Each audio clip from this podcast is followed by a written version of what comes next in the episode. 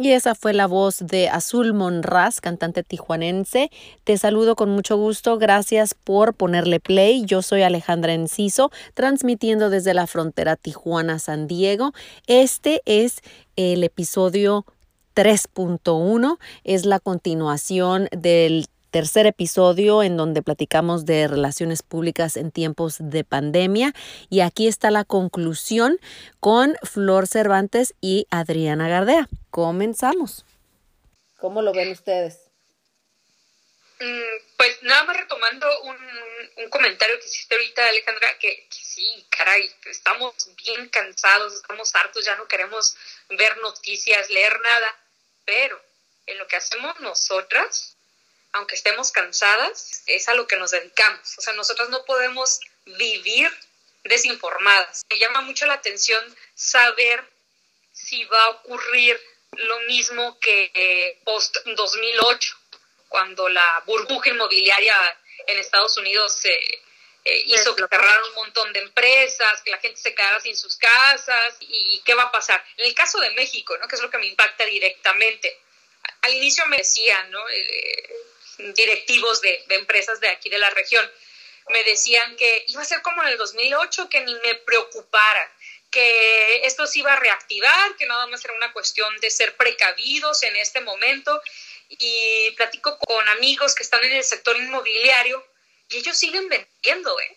Ellos siguen vendiendo. Ahí no, la cautela no me refiero a mis amigos, y qué bueno por mis amigos que sigan vendiendo, pero si tú me dices qué es lo que yo no haría ahorita en la pandemia, pues invertir, ¿no? Invertir. Y a la vez dices, ah, ¿quién está invirtiendo? Y dices, ah, ya entendí por qué están invirtiendo. Están invirtiendo porque pues ahorita el dólar está en 22 pesos aquí en la frontera. eso te iba a decir. Claro que vas a invertir.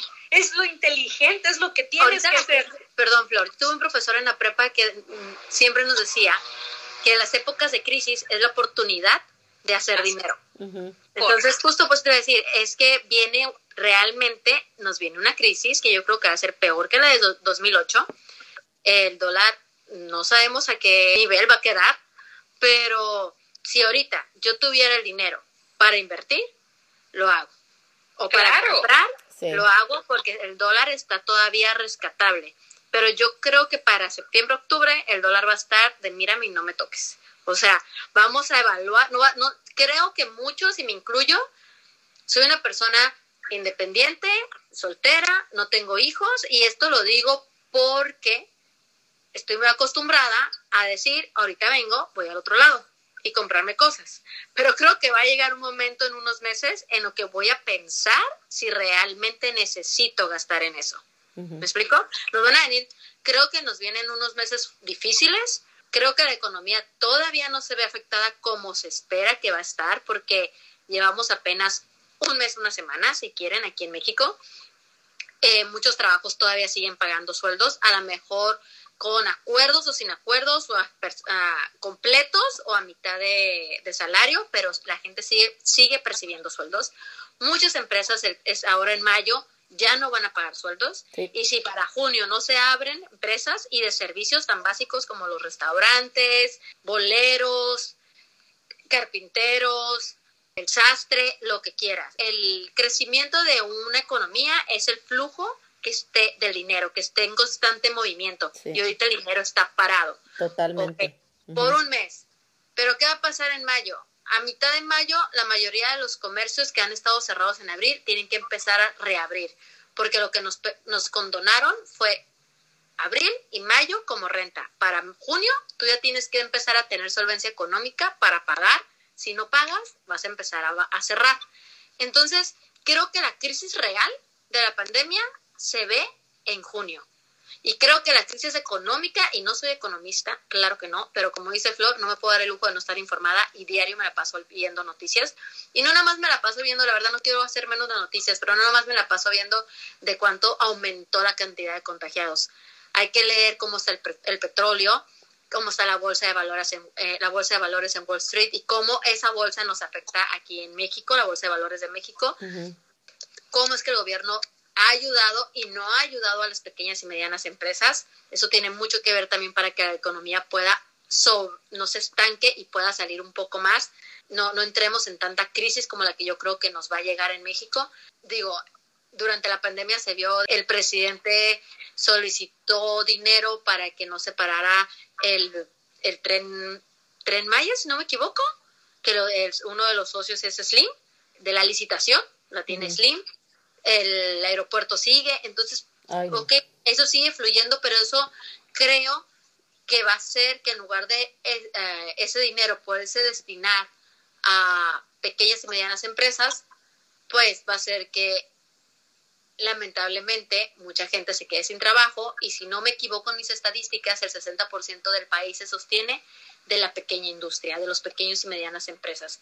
Realmente pensamos que los corporativos son los que dominan el, país. Sí, a lo mejor sí, porque son las grandes empresas, son los grandes corporativos y son los que pagan mucha cantidad de hacienda, impuestos, seguros, empleados, pero realmente el flujo de dinero en movimiento constante en, nuestras, en nuestra localidad siempre está en las pequeñas y medianas empresas, que van a ser las más afectadas y que muchos empleos dependen de ahí. Y ahí es donde yo creo que para agosto es cuando a ver, vamos a estar sintiendo la crisis en todos los sentidos. Vamos a decir que como estábamos ahorita en abril, es mucho mejor a lo que nos espera. Es mi, percepción de lo que he leído. ¿no? no soy experta, sí me da miedo lo que, no, lo que viene. Voy a ventilar aquí un secreto y es que mi amiga Flor quería salir de vacaciones antes de que nos mandaran a cuarentena, justo días antes de que nos mandaran a cuarentena. y yo que ya parte de mi trabajo siempre es estar leyendo las noticias, la NBA y Disney cerraron puertas. Entonces yo dije, a ver, aquí es, son, son varios escenarios. Yo siempre me estoy creando muchos escenarios. Es un problema que tengo, amigas. O sea, siempre, y no sé si es algo que les pasa a ustedes como publirelacionistas, siempre tenemos que ver más de un escenario. Veo hasta tres, cuatro escenarios. Siempre. Entonces me acuerdo que mi amiga Flor quería irse y yo la regañé en un mensaje por en privado de ¿qué te importa hacer algo? Es lo de menos. Ahorra el dinero, guárdalo, no sabes lo que viene. y es que realmente... caso hay que hacer caso, por eso no se aplana la curva, porque la gente no hace caso. Así es. es que es real, pues, o sea, no, no es que seamos expertos, simplemente creo que es momento de, no nada más de guardarnos nosotros para hacer conciencia y no contaminar a otras personas, sino contaminarnos, es guardar nuestra economía, es saber que ahorita no podemos gastar por gastar. Lo que decías de responsabilidad social, creo que muchos servicios de comida, restaurantes, se están ajustando en dar promociones y en ayudar en un dos por uno y en bajar precios, tanto para que a ellos no les, les afecte quedarse sin venta y obviamente a nosotros, y, están conscientes que la gente ahorita no está gastando como gastábamos hace un mes y medio. Lo cual me lleva a mi siguiente comentario y es así completamente encaminado a contestar la pregunta, la de hace unos momentos de Alejandra de cómo vemos el panorama para lo que nosotros hacemos después de la pandemia, qué va a pasar con las empresas y lo que nosotros hacemos. De la gente, de las empresas, del vendedor, de la tiendita, del restaurante, del bar, del café, de lo que sea que tú consumas, te vas a acordar de quien sí tuvo un plan durante la contingencia y que dio la manera de apoyar a su comunidad y al primero que le vas a, comprar cuando estés en posibilidades de hacerlo va a ser a ellos. Durante este, esta cuarentena estoy tratando de solo comer en casa. He pedido comida cuatro veces y de esas cuatro veces pues, yo creo que no es difícil entender a quién le he comprado esa comida. Uno, a un amigo cercano que arrancó con negocio de servicio a domicilio en plena pandemia y digo, bravo en el sentido de que ha sabido aprovechar la oportunidad del servicio de domicilio en muchísimos aspectos. Dos, a un negocio, a, una cadena de restaurantes que fue mi, que fue, fue mi cliente durante, durante más de un año y que encima de todo veo que está haciendo todo no solo por su comunidad, sino que también está haciendo lo necesario para atender a su personal. Estoy hablando de una cadena grande de restaurantes, imagínate su plantilla de personal, cuántos se iban a quedar sin trabajo y dieron la manera de mantenerlos ocupados. Eso para mí, desde, desde, los, desde la responsabilidad social, para mí, a mí sí me tocó el corazón y dije, claro, a ellos, si están vendiendo pizzas, pues en vez de comprar, comprársela a Dominos, se la voy a comprar a ellos. y, no, y no porque sean, ay, pobrecitos, no, para nada, para nada. Pero yo pensando ni siquiera en este restaurante, sino en quienes trabajan en ese restaurante. Ahorita el que está empujando la venta con todo, hablo de, de, absolutamente cualquier tipo de negocio, ¿no? Sea, de, sea político, sea de la iniciativa privada, sea de las artes, sea espectáculo, sea lo que sea. Si no estás haciendo algo por tu comunidad en estos momentos, si no estás siendo empático, si no estás viendo la necesidad humana, tanto del contacto como el de no sentirte solo, como el sentir que seguimos conectados, toda esta parte, si no lo estás viendo, pues hablen a, háblenle a cualquiera de estas tres personas que están en, este episodio desde otro cero para que les armemos un plan. y ahí, por ejemplo, sería un súper error. Yo, yo ahorita lo que te diría, ah, ok, si esta es mi expertise, y se lo dije a todos mis amigos y hay amigos que sí me han hablado. Oye, Flores, sí, claro que sí. Ahorita no es momento de cobrar, me explico. No, no de esa manera, no, no, a los, no a los amigos, quienes tú sabes que están haciendo algo para darle trabajo a otras personas. Ah, hubo gente que se cambió, tuvo que cambiar de trabajo. O sea, así es esto. Y, y si lo piensa lo que, lo que decía Adrianita, pues no, la verdad nuestro trabajo no es esencial y a la vez es súper esencial. Sí. O sea, si no, si no traes la experiencia de todos esos escenarios que platicaba Adriana, de qué puede pasar, posiblemente vas a querer seguir vendiendo a precio regular y posiblemente vas a querer seguir, seguir subiendo fotos a Facebook pidiéndole el voto en las próximas elecciones a, tu electorado, ¿no? O sea, eso, un montón de cosas. ¿Cómo va a ser después? Eso. En cuanto a la recuperación económica, híjole, me, me, siento un poco incapaz de hablar del tema, más allá de lo que yo creo mi feeling, ¿no? Porque no soy economista. ¿Qué me gustaría que pasara? Me gustaría que para junio pues ya empezáramos a ver la reactivación de los negocios locales. No creo que vaya a ser así. Yo creo que va, va a ser difícil regresar de lleno. Creo que para la última semana de junio quizás ya encontremos un poco más de normalidad. Y yo la pregunta que me sigo haciendo es cómo va a ser el primer fin de semana en el que nos digan que ya podemos salir con precaución. Sí. Si diciéndote que tienes que tener todas las precauciones, no qué miedo, sí, qué yo miedo. Yo pienso eso y al menos yo he llegado a la conclusión de no voy a salir. Exacto. Igual yo. No voy a salir, o sea, no. Y sabes que me da mucha tristeza, por ejemplo, hablando, hace rato decía Alejandra de sector de entretenimiento, ¿no? Y que ahorita también estoy en ese sector. A veces pienso en el cine y a mí me encanta el cine, a lo mejor mucha gente no, no tiene la conciencia y nos van a dar esas pautas de ya poder salir y se van a abrir puertas y se va a llenar, pero al menos yo no iría ni en las primeras semanas, ¿me explico? Ni en los primeros meses al cine. Mucha gente a lo mejor sí lo va a hacer, pero yo pienso qué tristeza porque es una actividad tan sana, tan básica en mi mundo de Adriana, que me encanta el cine, pues yo no iría. O sea, realmente para mí siento que va a ser muy paulatinamente el regreso a la normalidad. O sea, me voy a dar por bien servida que me digan, ya puedes ir a trabajar y regresar. Se reabren actividades laborales, ¿me explico? Y empiezas ahí otra vez a tomar tu rol. Y a lo mejor que ya puedes ir al gimnasio o ya puedes tener un poco más de actividades, puedes ir al café, pero aún así creo que muchos nos vamos a quedar con el miedo y la precaución que es justamente sobre lo que ocurrió con las grandes marcas en el mundo después de la Segunda Guerra Mundial. Cuando surgieron los baby boomers, vaya, y les va a hacer todo el sentido. Las grandes marcas del mundo invirtieron muchísimo dinero en campañas en donde el mensaje era, aquí no pasó nada, todos estamos bien. Estoy así, eh, me encantaría platicar con publicistas para que me, para que me dijeran si, cuál va a ser el mensaje. Claro que ya lo tienen listo, claro que ya están preparados, o sea, los, los buenos publicistas ya están preparados para eso. Y me gustaría saber si el mensaje va a ser igual de, hey, olvídate, no pasó nada. O sea, porque lo que quieres, porque una persona con miedo, un consumidor con miedo, pues no compra, no sale de su casa. Yo soy, yo sería de esas, ¿no? Me haría ruido que sí, cierto, me encanta la idea que dices de pensar cuáles son las ideas de los grandes publicistas, pero me haría mucho ruido que nos vendieran una idea de no pasó nada porque a diferencia de la guerra, o sea, en la guerra vas a un campo de batalla y se mueren los que están allá, pero aquí es como la salud.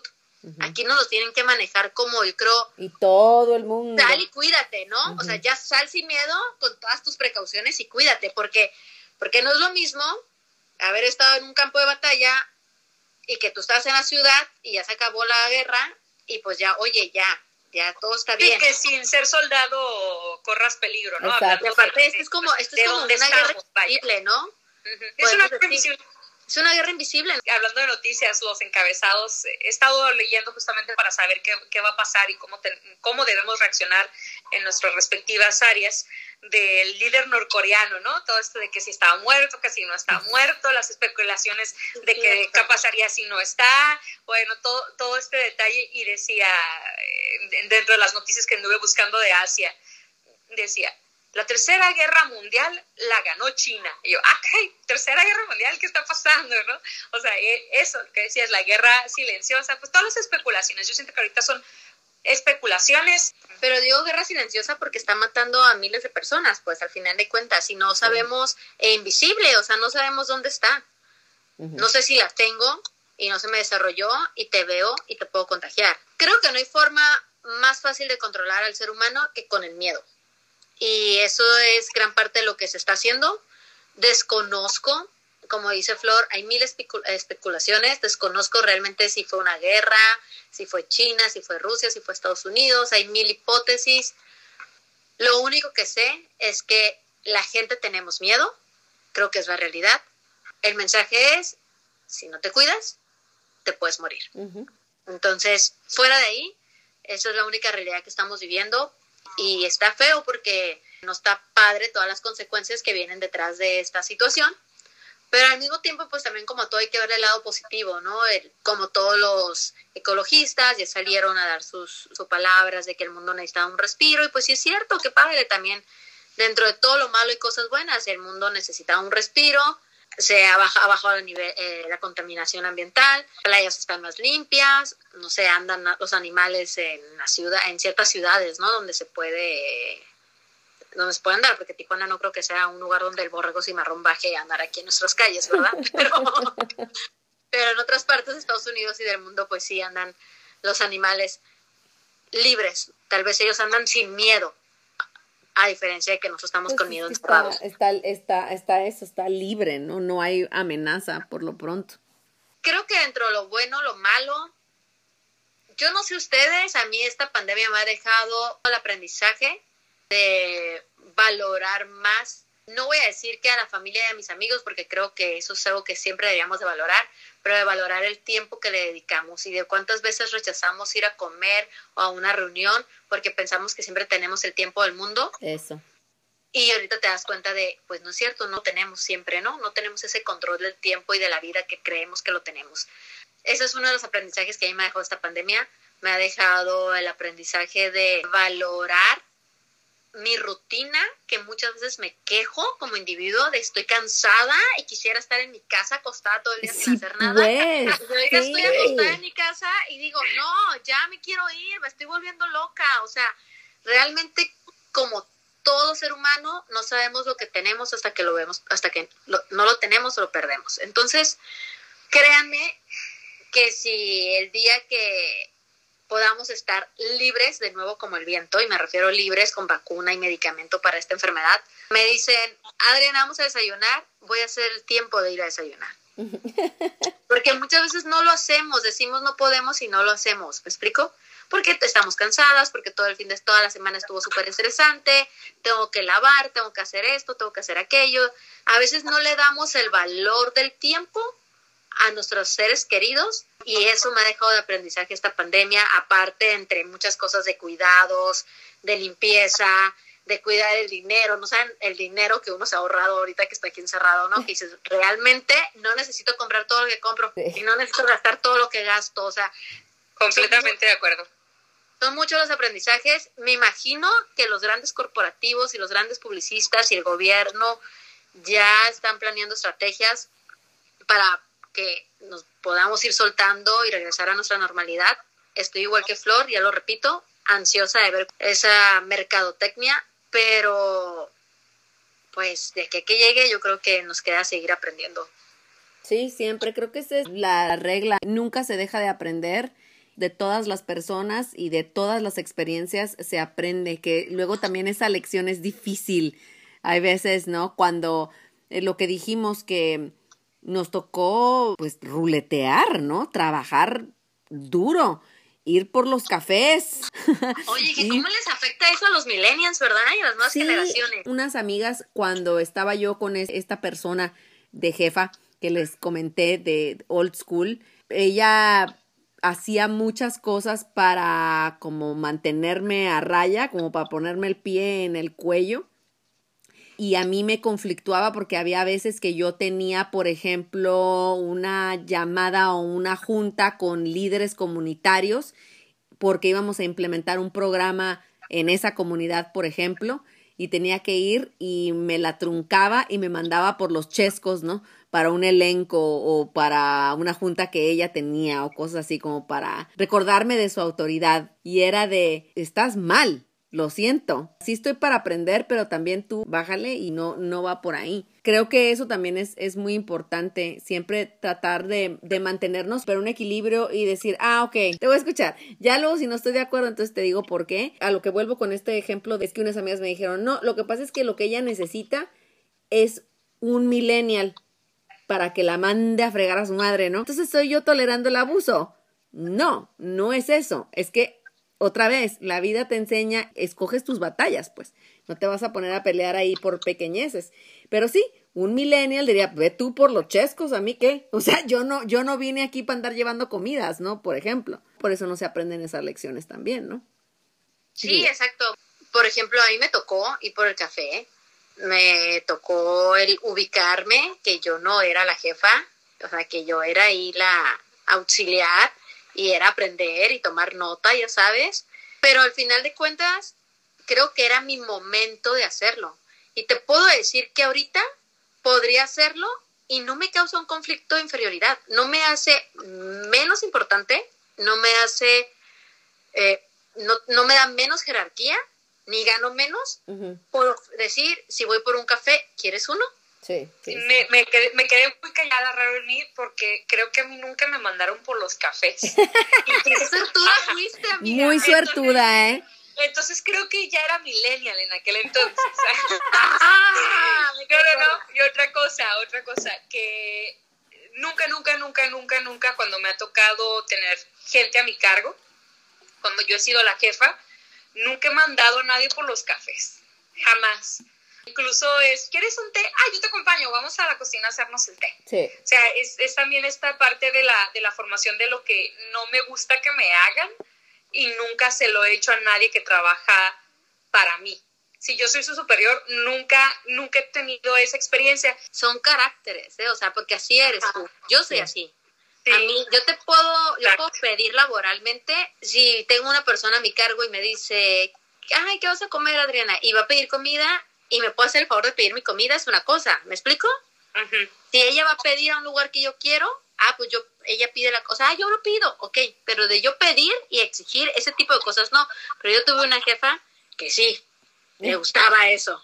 Fíjate que yo creo que sí viene de, esos complejos. Yo tampoco, cuando me ha tocado también estar a cargo de personas, me da mucho gusto tener esa oportunidad.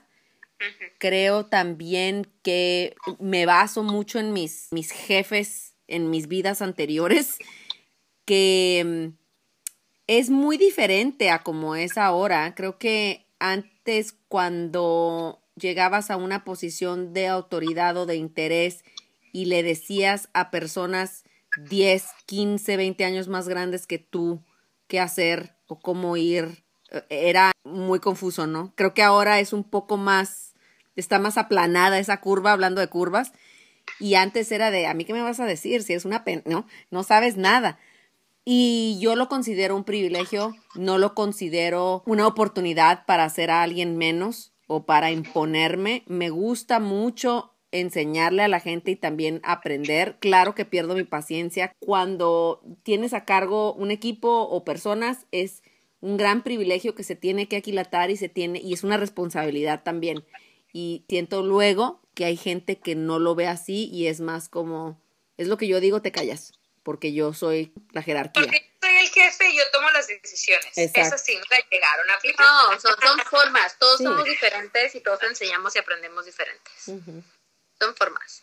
Les había dicho desde el principio que quería hacer un, episodio con ellas por esta admiración que les tengo y el cariño también con amistad y estaban nerviosillas y que cómo le vamos a ver que míralas, míralas. Si yo sabía, yo sabía. Es que creíamos que teníamos que ser serias, si no se nos da. La seriedad no es lo nuestro. Exacto, pues mira cómo para qué. Pues yo creo que sí cubrimos bastante, me, me, late mucho todo lo que platicamos aquí. Espero que a nuestro público también.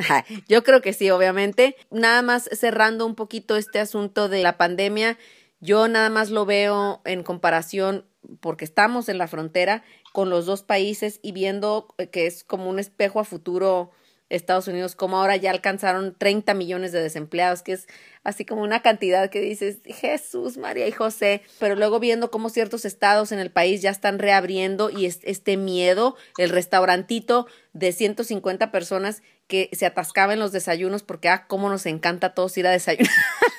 y la gente no está yendo por miedo. Y los mismos cocineros, meseros, etcétera, tampoco quieren estar ahí por miedo. Los gimnasios, yo no sé, por ejemplo, esas clases donde estás 50 personas y todos sudando y así en el aeróbic, en el baile, en el body combat, así.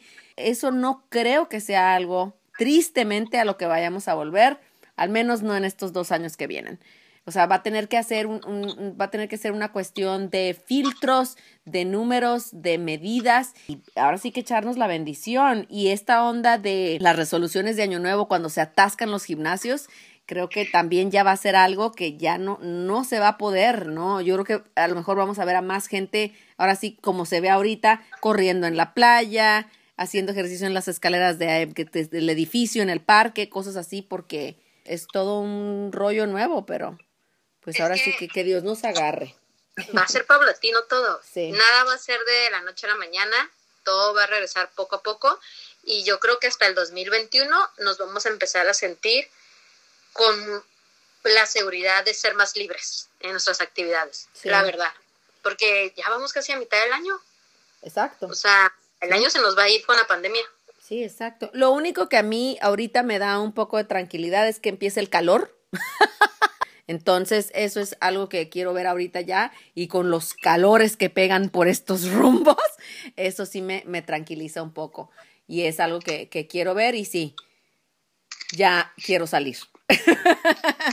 ya no puedo más, ya no puedo. Aunque me guarde, como dicen ustedes, que si nos reintegramos nos vamos a seguir guardando, sí quiero salir. Que me dé un poco de aire, por favor, porque sí está grueso.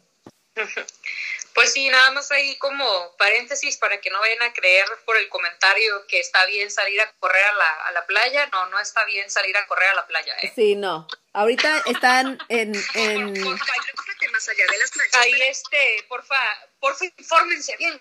Sí, en Estados Unidos acaban de abrir algunas de las playas y, y la verdad es que la gente nunca dejó de salir a las playas en, en este lado. No se ponen la máscara. Ahorita ya es obligatorio traer máscara, estés en donde estés, porque mucha gente dice, es que si estoy al aire libre, como para qué voy a usar máscara? Me la voy a poner hasta que entre al mercado, hasta que vaya al banco. No, tienes que traer la P máscara, la tienes que traer. O sea, a nadie nos gusta, es incómodo, sí, ni modo. Es, se llama prevención y para eso es. Y, la, y la otra de, en cuanto a los mitos, lo del calor también es un mito y también fue, de hecho hasta Trump lo dijo y pues es muy fácil, ¿no? Que se propague si un líder lo dice, pero pues no, pues ha, habido color. Si así fuera, pues en Mexicali no habría casos de coronavirus para empezar, ¿no? Entonces, sí, entonces sí, nada más. Lo que sí, lo que sí es que eh, no es lo mismo que, te pegue una gripa y que luego la gripa seas más propenso a, a contagiarte porque tienes las defensas bajas, pues sí, ciertamente nos enfermamos al menos de las vías respiratorias menos en temporada de calor, pero no tiene, no tiene que ver con que el virus se muera con el calor.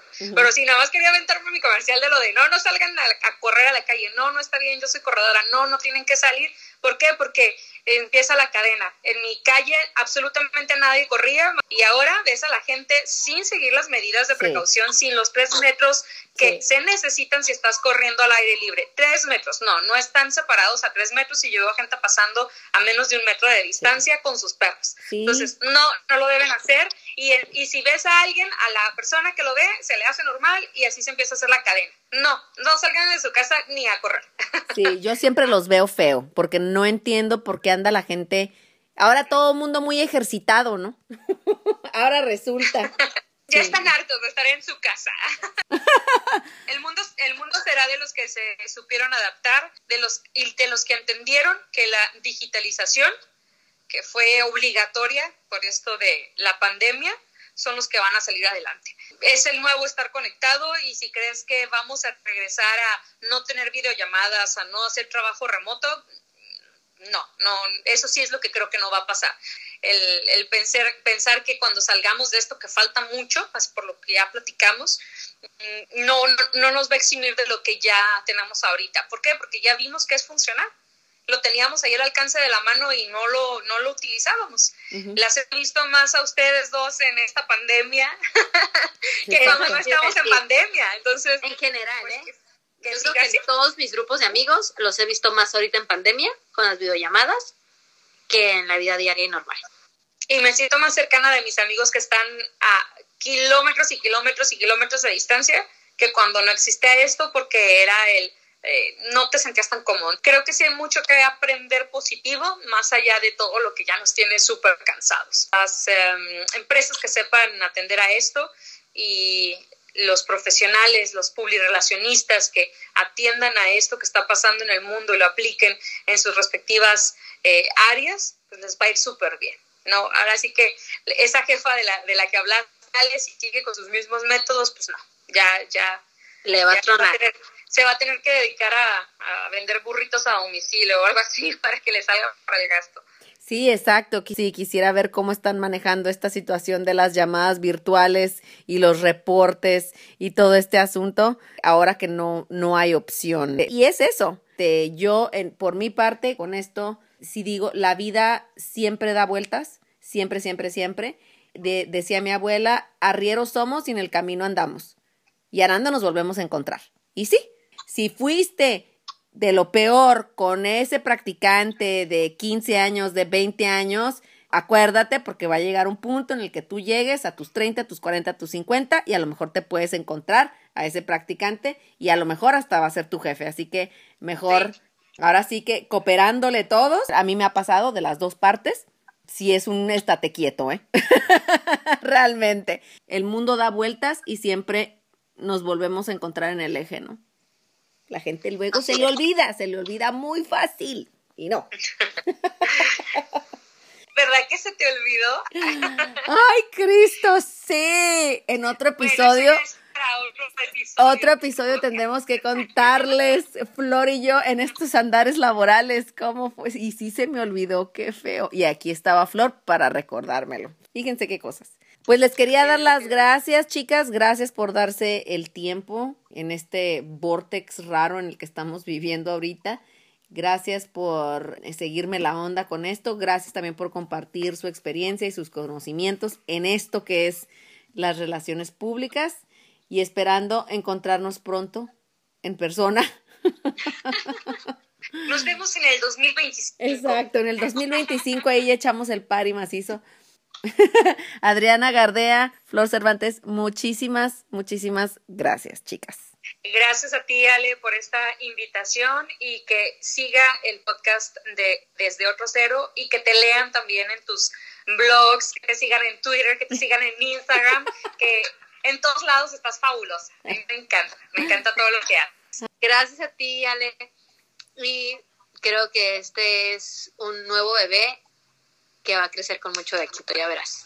Estoy muy contenta de ser parte de los primeros pininos de tu bebé. Muchísimas gracias por haberme invitado. Te quiero mucho, las quiero mucho y estoy muy feliz de estar aquí con ustedes, compartiendo este momento y estos conocimientos. Muy bien, pues esto es desde otro cero. Aquí los comienzos son desde otro cero. Bye.